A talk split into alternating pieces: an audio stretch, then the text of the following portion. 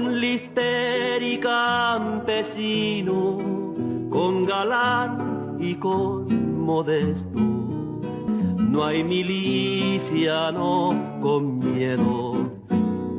Anda, jaleo, jaleo, ya se acabó el alboroto y vamos al tiroteo, y vamos al tiroteo.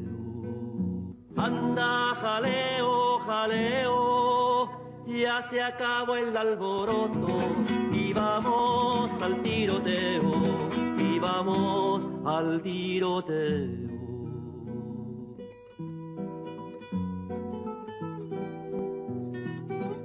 Ya, empezó a grabar. Eh, buenas tardes a todos, bienvenidos a un programa más de Maíz Rojo. Eh, en esta sesión vamos a continuar con nuestro gran bloque llamado Breve Historia del Movimiento LGBT, eh, Sexualidad, Identidad y Resistencia. Tenemos a Alejandro Gallardo y a David Gaspar, que van a presentar en esta tercera sesión el movimiento LGBT en América Latina, me parece, ¿verdad? Sí. Ok. Sí, sí. Bueno, entonces eh, les cedo la palabra a ellos. Ok. Bueno, antes de que empecemos como tal a, analizar lo que vendría siendo el movimiento LGTB en Latinoamérica, debemos entender una de las cuestiones más importantes de por qué se va a dar una tardía respuesta, principalmente vamos a hablar, enfocarnos en tres países en específico. Consideramos Chile, Argentina y Brasil. Eh, omitimos los demás por cuestiones de, de tiempo y también porque cada uno de los países eh, tiene diferentes características que definitivamente se deben analizar, pero eh, nos dedicaremos en estos tres países porque, para empezar, tienen muchísimas cosas en común. Entre ellas, que los tres países van a... pa- que eh, una de las cuestiones que va a diferenciar a México y a Colombia en específico del movimiento LGTB en, estos países es que ellos no van a atravesar por dictaduras. Obviamente México tenía la dictadura de partido por parte del PRI, pero digamos que vivíamos en esta pseudodemocracia, ¿no? Entonces permitían de cierta forma la manifestación de las disidencias este, políticas. Entonces, ese fue uno de los motivos por los cuales México pudo salir a las calles, inclusive en la sesión eh, pasada, que tenía vía libre y hasta eso no salieron solos la primera vez, salieron en una manifestación recordando eh, los 10 aniversarios luctuosos del movimiento del 68. Entonces, en realidad es por eso que sale México antes, ¿no? En, eh, en cuestión de la América Latina. Pero también recordar que hay hubo un movimiento también en Chile que fue en el momento democrático del país, cuando la izquierda estaba en el poder, me refiero a Chile con Salvador Allende, esto lo vamos a tratar más adelante, pero fue como la primera manifestación LGTB en América Latina. Eso que debe quedar claro, pero falla eh, por muchas situaciones que ya la abordará mi compañero Alejandro, pero en el caso de México triunfará por esta cuestión de eh, vivir en una pseudodemocracia y que vaya, teniendo, eh, vaya acompañada por muchísimos otros sectores. Bueno, en el caso de América Latina debemos recordar que a partir de la, de la, llamada doctrina nacional impulsada por Estados Unidos, que tenía como, como característica eh, evitar a toda costa que gobiernos socialistas o comunistas, como se les conocía en la época, llegaran al poder. A partir de esta idea se forman diferentes escuelas militares en las cuales se van a poder eh, estructurar eh, estrategias nacionales e, e interestatales para poder frenar estos movimientos sociales, ya sean guerrillas, movimientos estudiantiles, movimientos sociales netamente, etcétera. Lo que va a pasar es lo siguiente, a partir de la creación de la Escuela de las Américas en 1946 y posteriormente en algunos militares se van a eh, enseñar en la escuela francesa, lo, la OAS, lo que va a pasar es lo siguiente.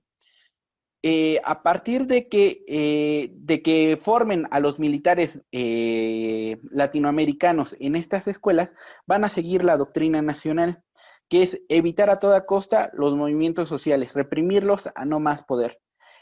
Esto, a pesar de que la operación Cóndor todavía no se iniciaba formalmente, o inicia en 1975, ya se tenían, ¿cómo decirlo?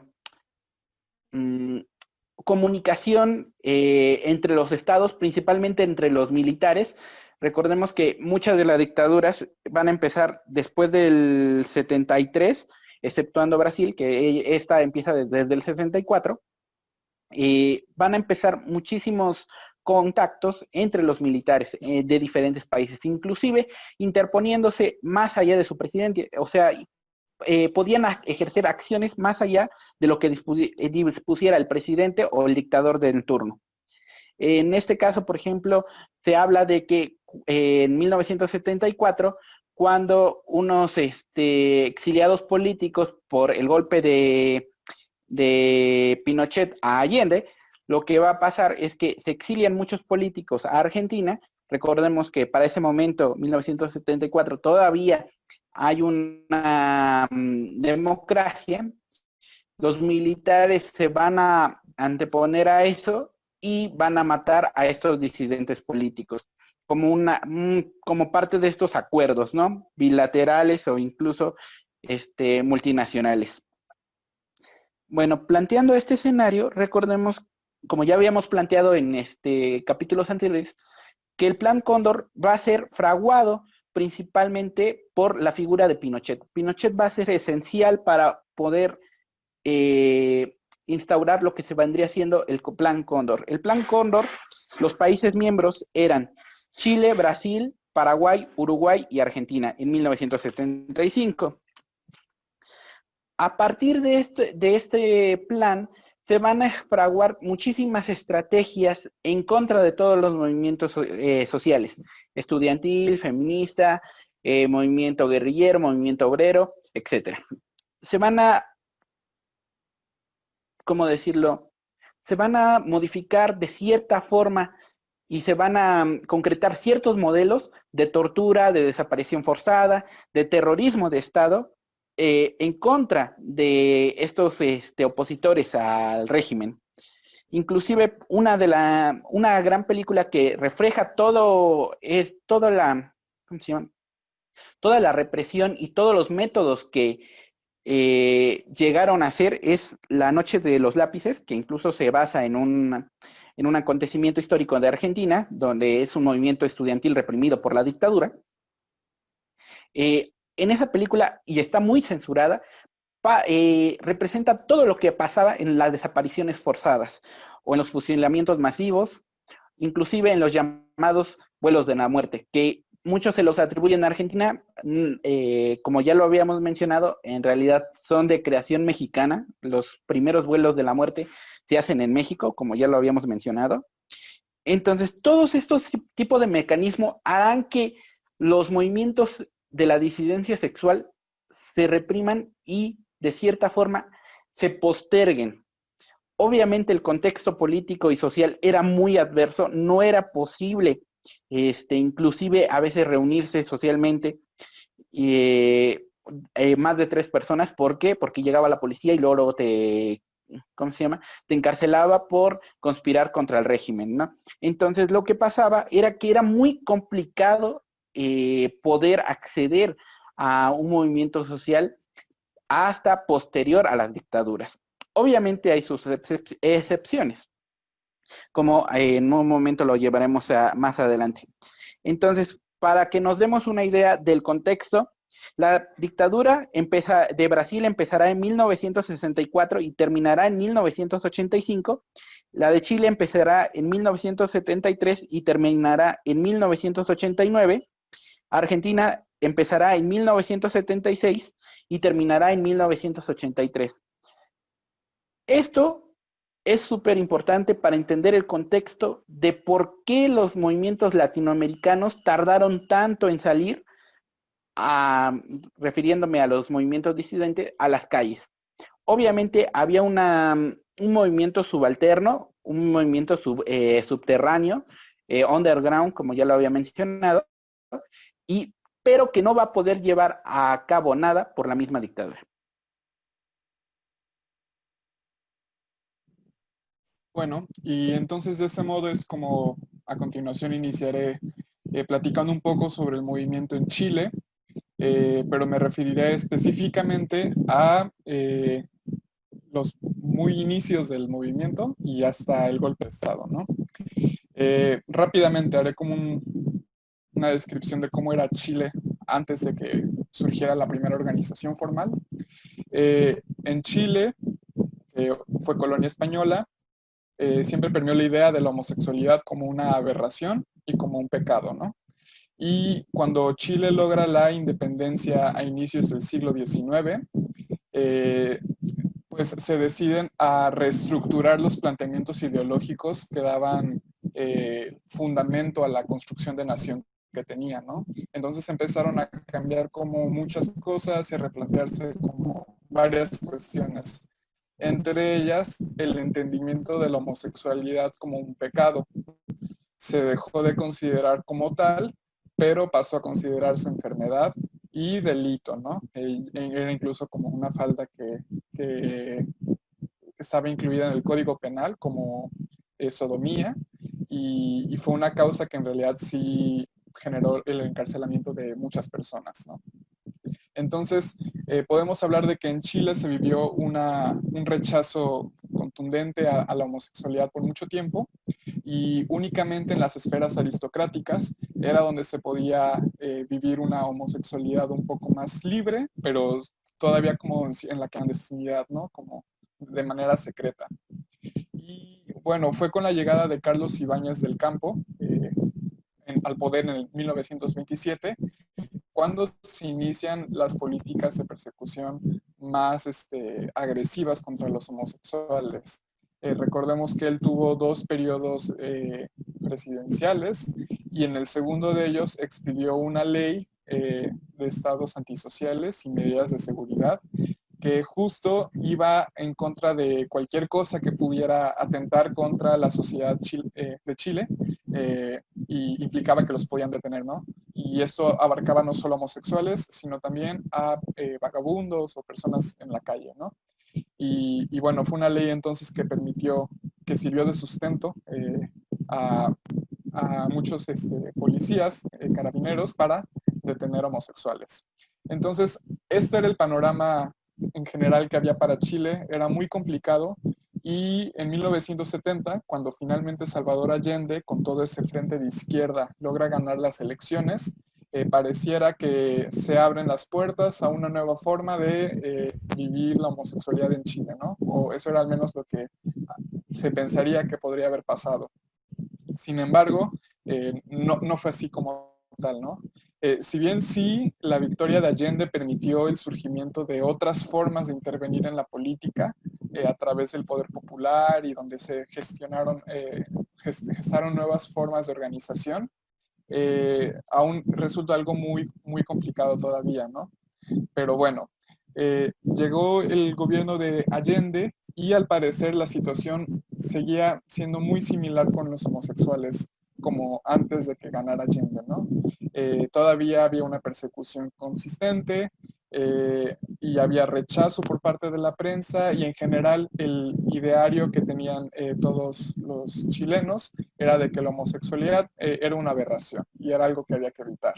Y todo lo que hemos platicado ya en los programas anteriores. Entonces, todo este cansancio sumado a todo el poder popular que ya se había gestado, llevó a que finalmente el 22 de abril de 1973 eh, un grupo de homosexuales, travestis y lesbianas se manifestaran por primera vez en las calles en el centro de Santiago. Y eh, fueron en realidad eh, unas cuantas pocas personas las que se manifestaron y fueron totalmente condenados y exhibidos por la prensa de manera negativa.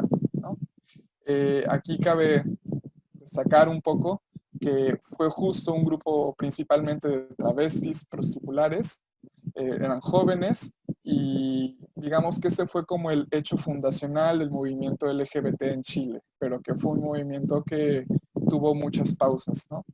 Eh, y bueno, como ya lo adelantaba, concretamente esta primera eh, manifestación se encargaba de denunciar la discriminación, denunciaban las detenciones arbitrarias. A diferencia de otros países, en Chile los carabineros te detenían no por encontrarte en el acto de tener sexo con otros hombres, ¿no? o personas del mismo sexo, sino te detenían si ellos sospechaban que lucías o que eras homosexual, ¿no? Eh, si ellos te veían en la calle y les parecía que tú eres homosexual, te podían llevar preso, te podían golpear y te podían cortar el cabello. Y entonces las cárceles se comenzaban a llenar de personas homosexuales. Y bueno, como ya lo adelantaba, eh, la prensa fue totalmente agresiva, ¿no? Clarín es un diario eh, chileno que en realidad es de la izquierda y surge como para acompañar el movimiento de Allende eh, tituló este, bueno, el, sí, el título que le puso a esta nota fue Repugnante espectáculo y la policía, ostentación de sus desviaciones sexuales, hicieron los maracos en la plaza de armas.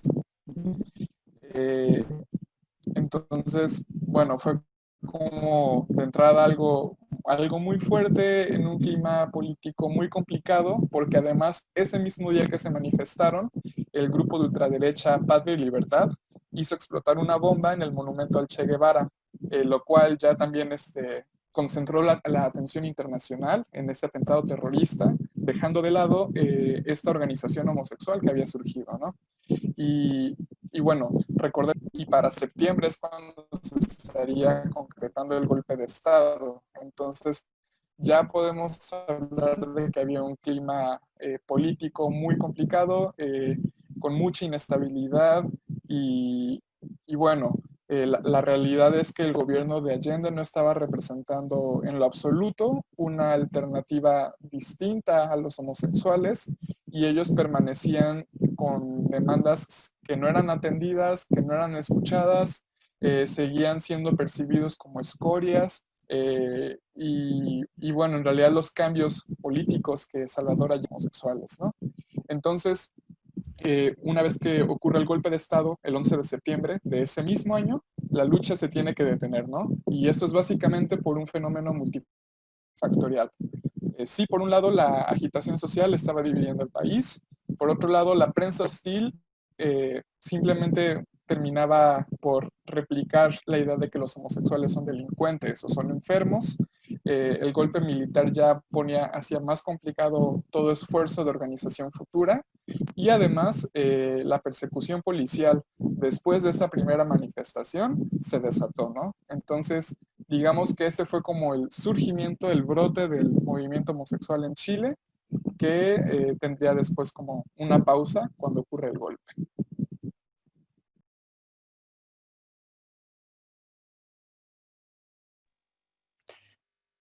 Sí, efectivamente, como decía Alex, definitivamente eh, la, entrada de eh, Pinochet al poder eh, va a cambiar el rumbo de todas las organizaciones sociales y políticas en Chile.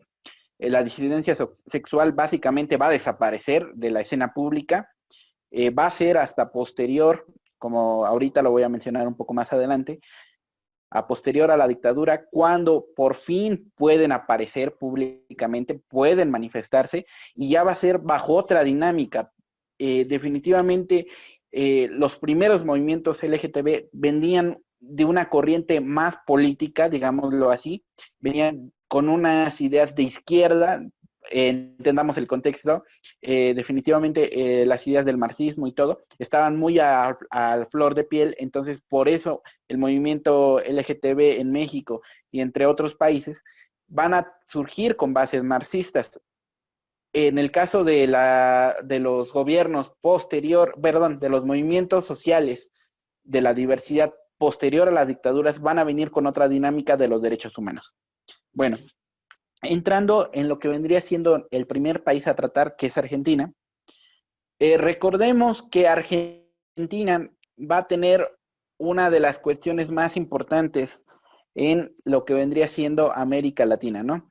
Eh, eh, a pesar de lo que se crea, ya había un intento muy, muy este, leve, muy ligero, o sea, en realidad no se le podría decir que fue un movimiento estable o un movimiento duradero, no fue ni siquiera como el movimiento eh, chileno de ir a las calles, no.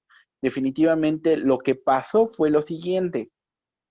Eh, recordemos que para el momento del movimiento LGTB mundial, global, que se engloba en lo que vendría siendo Stonewall, eh, inclusive esta dinámica de en sí cuál es el surgimiento del movimiento LGTB, pero recordemos que gracias a Stonewall aparece en la escena pública eh, la diversidad sexual. La diversidad sexual o la disidencia sexual aparece en la escena pública gracias a Stonewall. A partir de Stonewall sí se da un cisma, un quiebre en el cual se van a querer colgar y adherir muchísimos movimientos sociales, entre ellos el argentino. El argentino va a retomar el nombre de Frente de Liberación Homosexual, tomando la réplica de Estados Unidos, que es el Gay Liberation Front. Eh, a partir del de, eh, modelo eh, estadounidense van a adoptar al modelo, modelo argentino, principalmente por Héctor Aviarte. Héctor Aviarte, recordemos, eh, es mencionado como el primer caso, digamos, de, homosexualidad o una primera persona homosexual en hablar públicamente eh, de la homosexualidad. Inclusive se le va a como enjuiciar, se le va a mandar al psiquiátrico, inclusive se le va a expulsar, me parece, de los partidos de sexualidad. A partir de estas acciones, él va a emprender una serie de acciones para poder lograr varias metas. Entre ellas es hablar públicamente de la homosexualidad, quitarle esta cuestión patologizante de que era una enfermedad. Eh, su primer acción va a ser fundar el grupo Nuestro Mundo. A partir de ello va a empezar a reunir contactos y posteriormente va a tomar el nombre de eh, Frente de Liberación Homosexual eh, recordemos que este el, el grupo que funda, que es Nuestro Mundo, se funda en 1967. Va a ser hasta el año 71, hasta el año 71 que van a tomar el nombre de eh, Frente de Liberación Homosexual. Eh, a partir de eso se van a establecer ciertas redes, redes sociales en lo que vendría siendo diferentes grupos políticos. Recordemos que la izquierda, eh, eh, Patricio Simoneto, autor del libro que más adelante va a mencionar Alex, habla que la izquierda siempre se ha hecho pato, por decirlo así, estoy parafraseando, se ha hecho pato en, en el aspecto de que no ha querido tener esa responsabilidad político-social que le toca de defender los derechos de las disidencias sexuales. Siempre ha evitado eh, tener este conflicto, principalmente porque todavía la homosexualidad, hasta la fecha, se le sigue vinculando con varios aspectos eh, malos sociales de la vida, ¿no? Entonces, ellos definitivamente no querían verse involucrados, menos en esa época, con los homosexuales. Entonces, a partir de estos puntos, lo que va a pasar es lo siguiente. Eh, Patricio va a establecer, perdón, Patricio, Héctor va, eh, va a establecer eh, ciertas redes sociales con el movimiento feminista que va a ser el que más apoyo le va a dar al movimiento LGTB y con ciertos partidos de tinte trotskista. Ellos recordemos que eh, a comparación de los marxistas-leninistas, van a apoyar desde un principio al movimiento LGTB, obviamente no todos, y eh, ciertos partidos trotskistas lo que van a hacer a es apoyando al movimiento LGTB es tratar de adherir a más miembros, porque recordemos que los partidos eh, trotskistas por lo regular siempre han sido minoritarios a comparación del marxismo-leninismo. A partir de, este, eh, de estos aspectos van a crear varias redes que les van a funcionar y que van a permitir su salida en 1974 o 74, no recuerdo exactamente el año, a una marcha. Inclusive van a ser muy atacados eh, con un letrerito pequeño que solamente andaba trayendo Héctor. Eh, y a partir de eso va a ser la única aparición pública, no va a ser ni como tal una marcha ni nada, porque solamente era Héctor con un pequeño panfleto, básicamente un pequeño cartelito, saliendo a las calles apoyando al gobierno peronista de ese momento. Recordemos que la dictadura se va a instaurar en 1976. Esto va a retroceder totalmente con lo que ya hace poquito que se había avanzado de las redes, eh, redes sociales con las diferentes agrupaciones y va a meterlas en un mundo underground. Lo que pasaba era que se, seguía haciendo trabajo político, pero a partir de, digamos, panfletos que no se entregaban al público en general, sino se, se repartían en lugares de encuentro o inclusive a conocidos para que de ahí se pudiera ir esparciendo la información. O sea, eh, definitivamente el movimiento argentino muchísimos años estuvo oculto por obvias razones, pero eso es lo que evitó de cierta forma que no pudiera salir a las calles. Recordemos que la dictadura eh, argentina, si no mal recuerdo, termina en el año 83 y, en 1984 como tal ya se puede nombrar la primera comunidad LGTB argentina. Eh, a partir de la caída de la dictadura, se van a empezar a formar lo que vendría así. De ahí ya van a poder realizarse diferentes acciones, entre ellos la marcha, y posteriormente realizar un poco más de trabajo social. Pero ya no va a estar tan presente esta cuestión de lo político. Ya va a entrar otro rollo que vendría siendo los derechos humanos.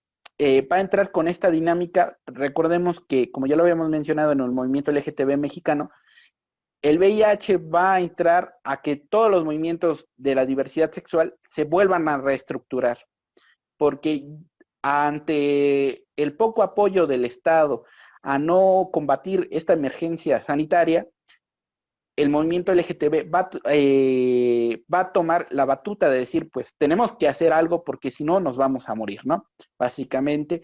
Entonces va a girar completamente diferente a como se venía manejando, que era un movimiento político.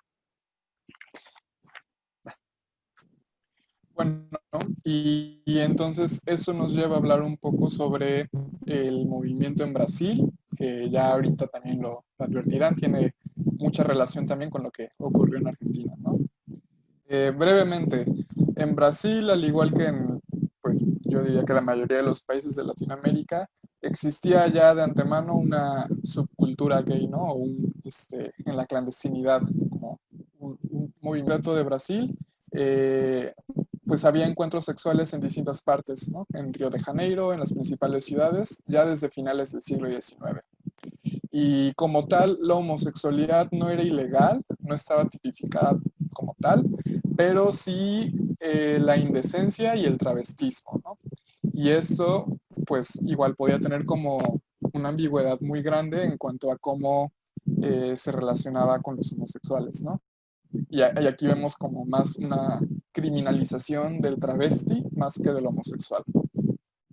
Eh, y bueno, en general, eh, ya desde el, inicios del siglo XX surgen los primeros estudios médicos eh, de Brasil sobre la homosexualidad y en su mayoría replicaban toda esta idea patologizante que habíamos visto en los otros programas, ¿no? Más desde la psiquiatría o desde si era una cuestión de hormonas y todo eso. Es hasta que se aborda desde la sociología que se empieza a plantear la homosexualidad como un tema que no tiene que ser necesariamente negativo, ¿no? Y en general lo que se observa es que en el siglo XX eh, hay roles de género muy establecidos, eh, estereotipos muy firmes eh, que incluso se reproducían por los mismos homosexuales y únicamente los carnavales eran el momento en el que se podían romper esos estereotipos, ¿no? Y entonces se comienzan a cuestionar por ahí de los 50 los roles de género y además comienzan a abrir los primeros bares gay. Entonces, en general podemos hablar de que había pues un clima bastante eh, pues como amable en comparación a otros países eh, para los homosexuales. Recordemos también entonces que aquí la dictadura inició en 1964, pero fue únicamente entre, entre el 69 y el 73 que la represión se agudizó contra los homosexuales. Eh, pero en general, eh, la dictadura de Brasil tenía como características muy específicas que le permitían, bueno, que, que, ayudaban a que no fuera tan represiva como las otras dictaduras.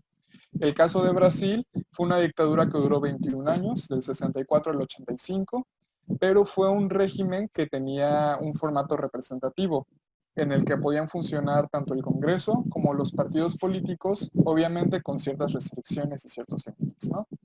Entonces, eh, aprovechando como esa coyuntura política muy particular, en el 77 surge como la primera forma de organización eh, homosexual en Brasil, cuando se empieza a editar la revista Ampiao Esquina, creo que así se pronuncia, que en español significa La Farola de la Esquina. Y esta es una revista que surge después de que Winston Leyland, que es editor de la Gay Sunshine, revista estadounidense, visita Brasil.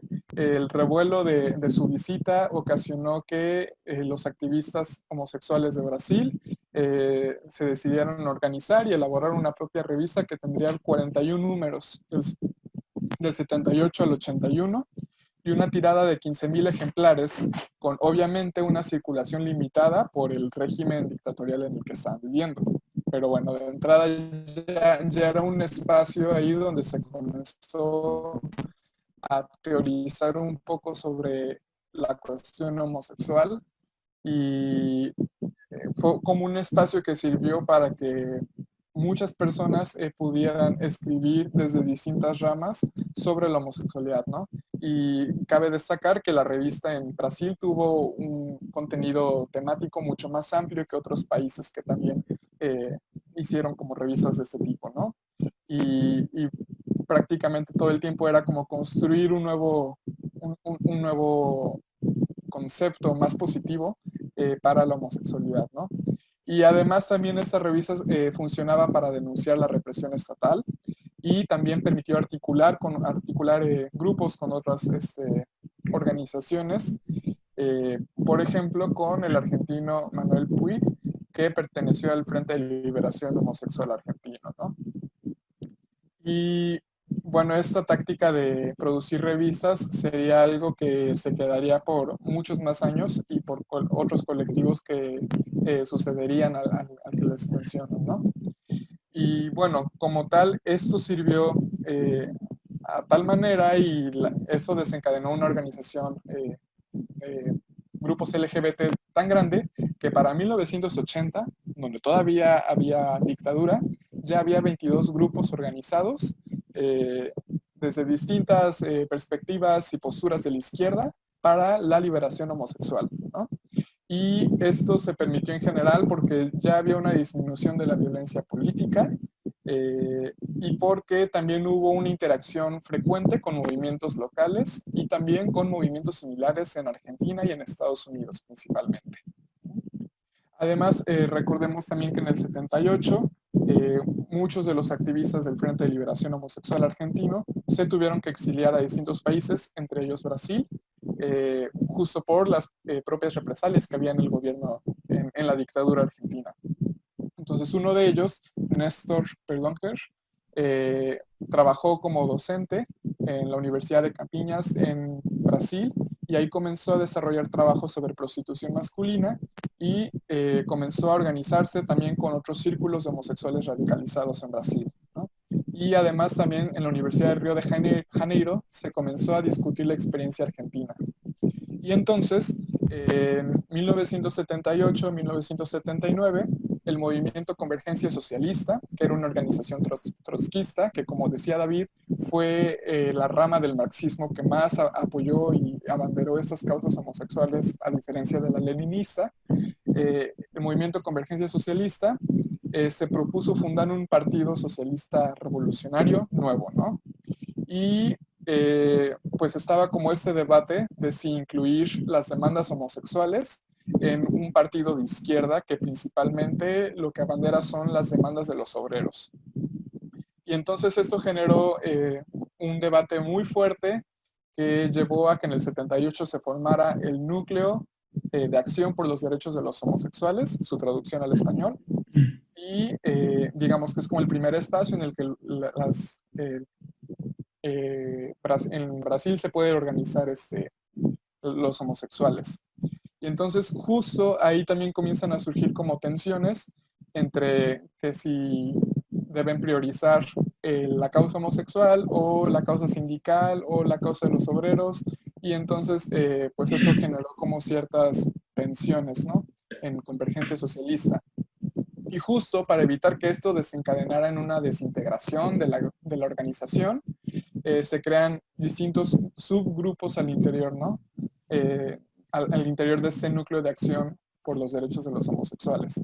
Entonces ya tenían como organizado quienes iban a dedicar a los estudios y las discusiones, a la actuación externa, a los servicios, a la identificación, a las actividades artísticas y a la expresión no verbal. Entonces, este núcleo después eh, adoptaría el nombre de Somos en homenaje al, Frente Argentino. Entonces, Somos ya era eh, un grupo eh, LGBT homosexual en Sao Paulo bastante importante, ¿no? Y fueron ellos justo los que promovieron la primera eh, marcha o la primera aparición pública en las calles de las personas homosexuales en Brasil el 20 de noviembre de 1979. Y esto fue parte de eh, una marcha más grande, eh, algo similar a lo que ocurrió en México, pero en este caso para conmemorar el Día Nacional de Zumbi, que es un día en el que se conmemora, es de, la conciencia de la causa de los negros en Brasil, ¿no? Entonces aquí participó el movimiento negro unificado y bueno, era un, eh, era un lugar donde había una eh, presencia muy grande y donde ahí se insertan por primera vez el grupo de homosexuales Somos. Y la verdad es que, bueno, los registros indican que fue, fue una convivencia bastante peculiar, bastante complicada y cuáles son estas marchas. El primero de mayo del año siguiente, en 1980, este, igual, más activistas eh, se juntan a los obreros en la manifestación del primero de mayo eh, y bajo la consigna de homosexuales construyendo el PT, Partido de los Trabajadores. E igual había como mucha resistencia por parte de la izquierda eh, del que estaban haciendo el PT eh, y de los obreros para recibir a los homosexuales ahí, ¿no? Y entonces, eh, pues esto comenzó como a, generar distintas cosas. Por un lado había como esta tensión dentro del partido y por otro lado había como tensión dentro de los grupos homosexuales en cuanto a si debían eh, buscar una autonomía más desprendida de, de, un partido político o si convenía como seguir aquí, ¿no? Como este como les decía, eh, entonces en Brasil estaba como esta, pues este continuo debate de los grupos homosexuales por eh, definir si era conveniente eh, o cómo construir en conjunto con un partido político de izquierda que todavía tenía como muchas dudas en cuanto a si abanderar la causa homosexual o no.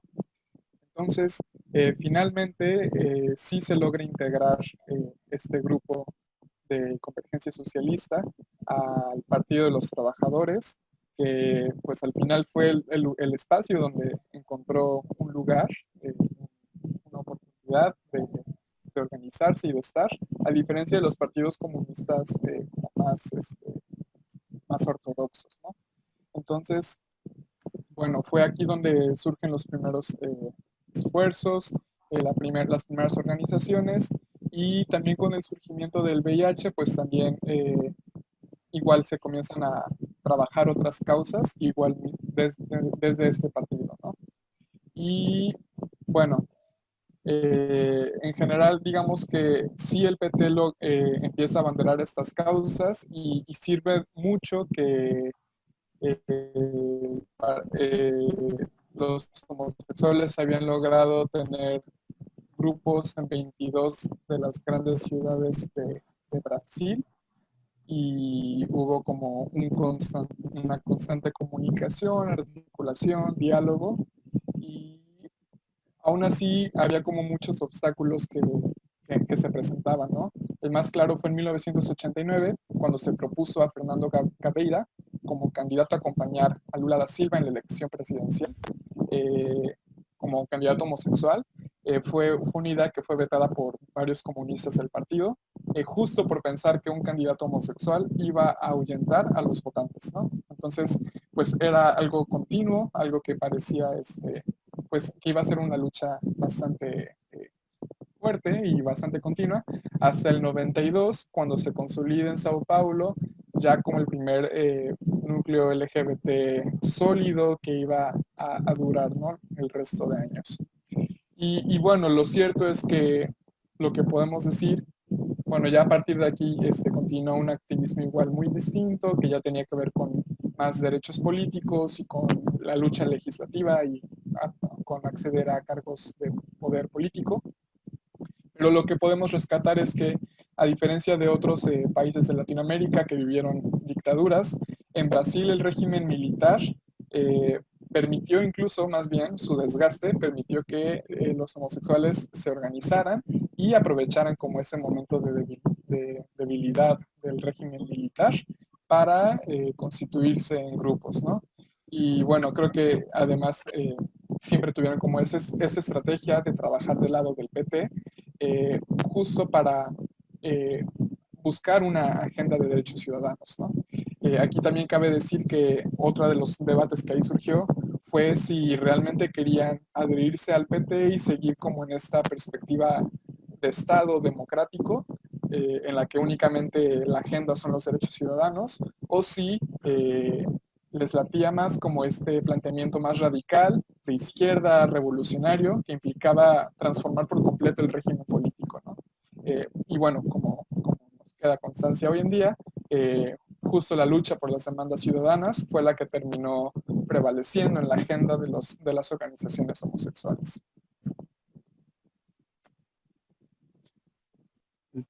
Bueno, como mencionaba Alex, eh, definitivamente Brasil eh, va a poder obtener muchísimos beneficios a partir del desgaste, de, bueno, más bien la disidencia sexual va, y Brasil en general, eh, los movimientos sociales, e incluso de la disidencia, van a poder obtener muchísimos beneficios de organización a partir de la, ¿cómo se llama? Como mencionó Alex, de la, del derrumbe, digamos, del, del debilitamiento de la dictadura. Eh, una de las cosas más interesantes es que eh, casi todos los movimientos, como ya lo había mencionado, eh, en el cono sur van a ser posterior a los años 80, eh, exceptuando a, Brasil, ah, perdón, exactamente a Brasil y a, Argentina, que van a tener su mayor auge en los 80. En el caso de Chile, su mayor auge va a ser en los 90 a partir de que, eh, los, de que en los 90, eh, recordemos que Pinochet como tal, su dictadura termina en el año 89, cuando es detenido, si no me equivoco, en Inglaterra, eh, va a venir una nueva ola de democracia, va a venir una nueva oportunidad de que los grupos eh, por decir, eh, y por decir, y a que muchas veces así son llamados vulnerables, van a salir a su, a, a, salir a luchar los derechos humanos con esta cuestión que ya habíamos dicho, de que ya no van a buscar algo político, sino van a buscar derechos humanos. En esta nueva perspectiva sale el movimiento homosexual, obviamente ya ha cambiado, ya totalmente eh, si lo queremos ver así despolitizado a comparación de los movimientos anteriores, pero ya con la perspectiva de poder adquirir derechos. Eh, recordemos que en Chile eh, tanto varias, ¿cómo se llama? Varios grupos vulnerables, como es el de la comunidad mapuche, no tienen derechos e inclusive hasta la fecha lo siguen luchando, como es el caso de la comunidad LGTB, eh, que hasta ahorita, en 2020, apenas se va a discutir si se aprueba o no el matrimonio igualitario. Eh, a principio de este año se aprobó en comisiones, ya se va a subir al pleno. Obviamente me parece que por el coronavirus no se ha debatido, pero ya por primera vez se va a debatir en el Pleno del Senado de Chile. Eh, también los mapuches, la comunidad mapuche ha luchado por sus derechos a recuperar sus tierras, por su derecho a, ¿cómo se llama? a autodeterminar sus propias leyes, a autodeterminar sus propias autoridades, los que los ha llevado a un confrontamiento muy brusco contra el gobierno. Eh, recordemos que una de las, y que eh, el año anterior fue índice de qué tan fuertes son las manifestaciones chilenas, es cambiar la constitución. Recordemos que la constitución chilena es herencia básicamente de la dictadura eh, eh, de la dictadura eh, de Pinochet. O sea, no se ha cambiado. Muchísimos de sus artículos siguen estando, estando igual. O sea, se privilegia mucho la propiedad privada, lo cual perjudica en muchos ámbitos al pueblo chileno, entre ellos el acceso al agua, eh, ¿cómo se llama? Eh, la repartición de tierras para la comunidad mapuche, entre otras cosas.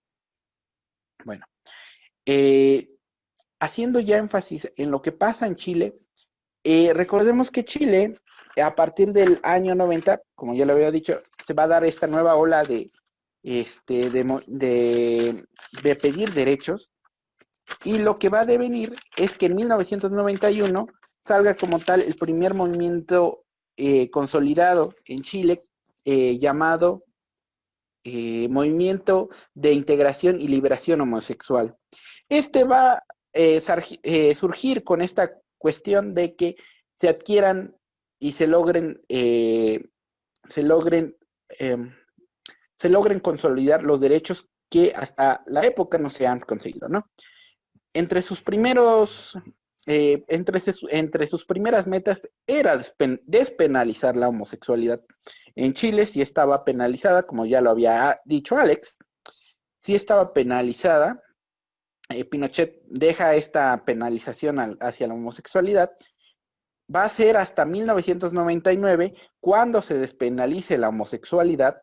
Esto va a ser crucial porque en 1991, cuando surge como tal el movimiento, hasta 1997 se va a dar una especie de agarrón entre el movimiento LGTB y las instituciones. ¿A qué me refiero con instituciones? A la Iglesia Católica, a las eh, diferentes religiones cristianas, además de eh, diferentes órganos del Estado chileno, en los cuales van a repetir de que es necesario conservar esta cuestión patologizante eh, de categorizar a la homosexualidad como enfermedad y que en su devenir vendría eh, también eh, en su, digamos, mm, ya, que ah, como es una considerada una enfermedad y al estar incintando a una enfermedad debía seguir catalogando, catalogada como delito. van a aventarse una gran lucha la comunidad chilena por despenalizar la homosexualidad.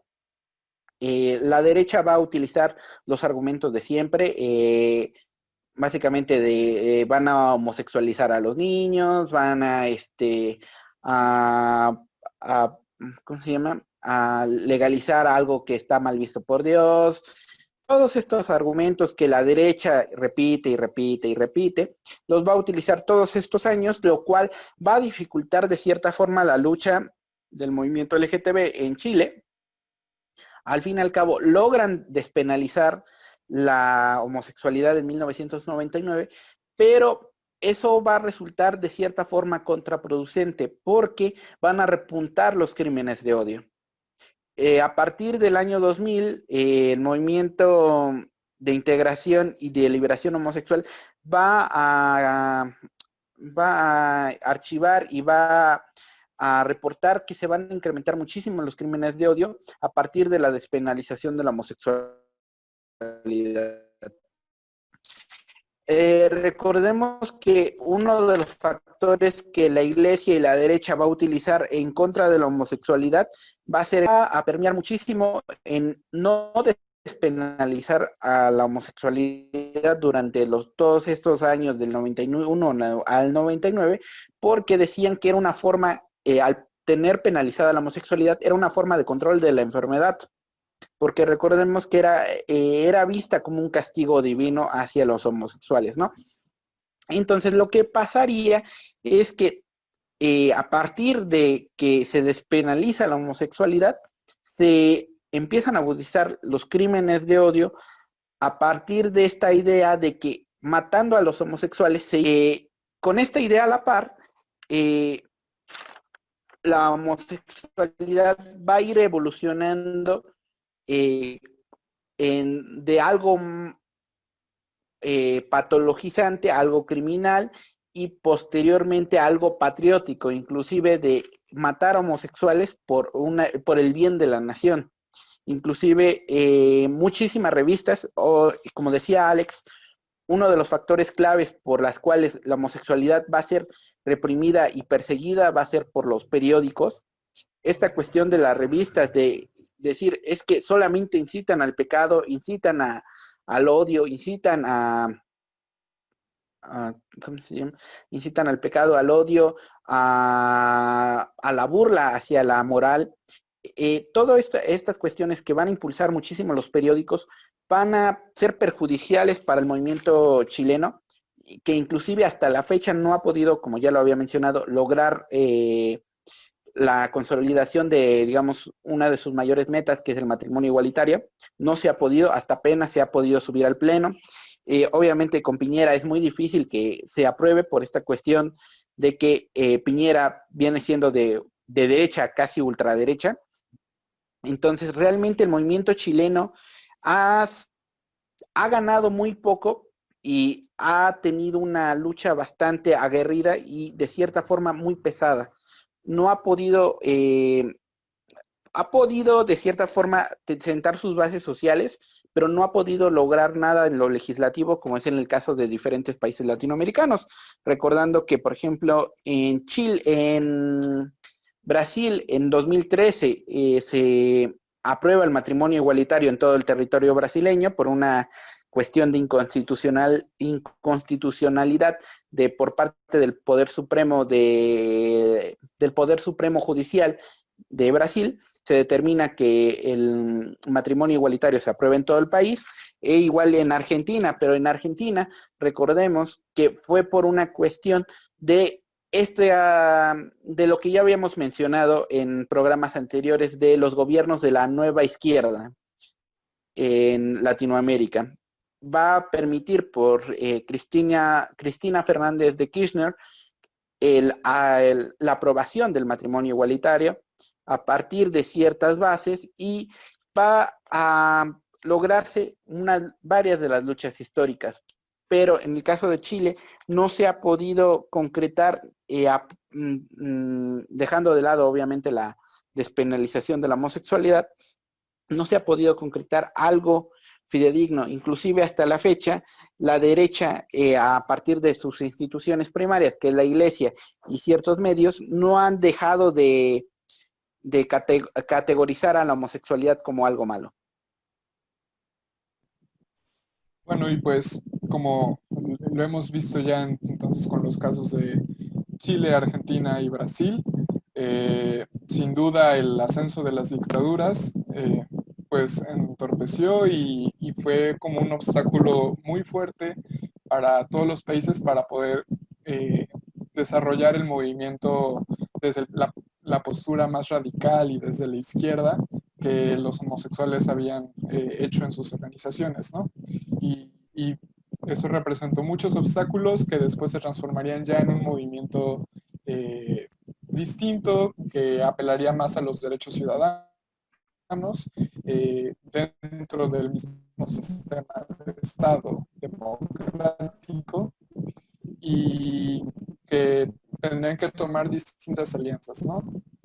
En general creo que eso es como algo que podemos eh, recuperar de, esas tres experiencias y, que nos permiten entender también por qué hay un, retraso tan considerable con respecto a, por ejemplo, cómo se desarrolló el movimiento en Estados Unidos con Stonewall, ¿no? Que pareciera que ahí fue eh, muy seguido todo y a partir de los disturbios de Stonewall fue como ganar y ganar, ¿no? Eh, con menores limitaciones. Y pues bueno, en ese momento me permito citar como las fuentes de consulta que, revisamos para el programa de hoy.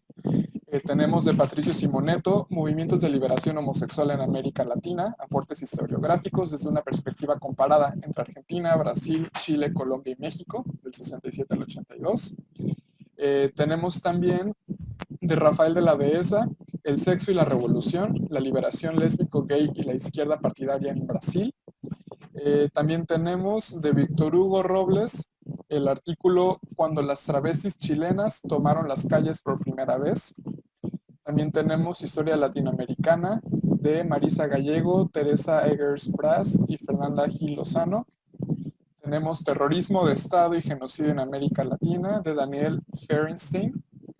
Eh, tenemos Historias de un pasado cercano, Memoria colectiva, discursos y violencia homo-lesbo transfóbica en la dictadura militar y transición democrática en Chile.